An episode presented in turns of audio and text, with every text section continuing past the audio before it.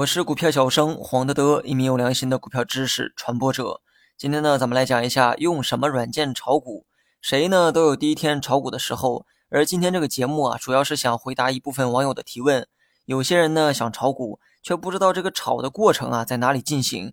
那么面对这样的问题哈，我今天呢做一个系统的解答，希望对初入股市的小白呢有所帮助。炒股呢，无非就是买卖的过程，而买卖呢，则需要一个平台来实现。在互联网并不发达的时代，买卖呢还需要通过打电话给券商，告诉他们买卖的这个指令，或者呢直接就泡在营业厅里，想交易的时候呢，到柜台啊找工作人员申报。如今呢，互联网非常发达，一部手机就可以实现随时随地的交易。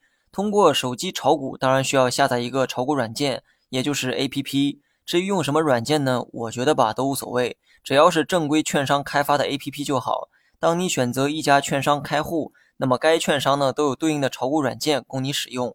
不过现在的股民呢都有很强的这个互联网审美，所以啊许多年轻股民呢也对炒股软件的功能提出了较高的要求。那些设计的更加人性化、功能更全面的软件，的确是更受人们的青睐。对此呢，我介绍某两款 APP 哈，供大家参考。那么这个呢不是广告哈，我也没有收到这两家公司的广告费，只是给大家做一个参考。同花顺、东方财富这两家公司设计的炒股软件啊是比较先进的，因为相比于这个传统的券商，这两家公司呢起初就是一个互联网公司，天生呢就有互联网的基因，后来呢才开始转型做起了这个券商业务，所以在互联网产品设计上的确优于传统券商。炒股软件的设计呢也符合多数人的这个需求。所以啊，单论软件的功能，我想这两家公司的炒股软件呢，值得你考虑。当然了，这并不是意味着其他券商的软件呢会影响你的交易。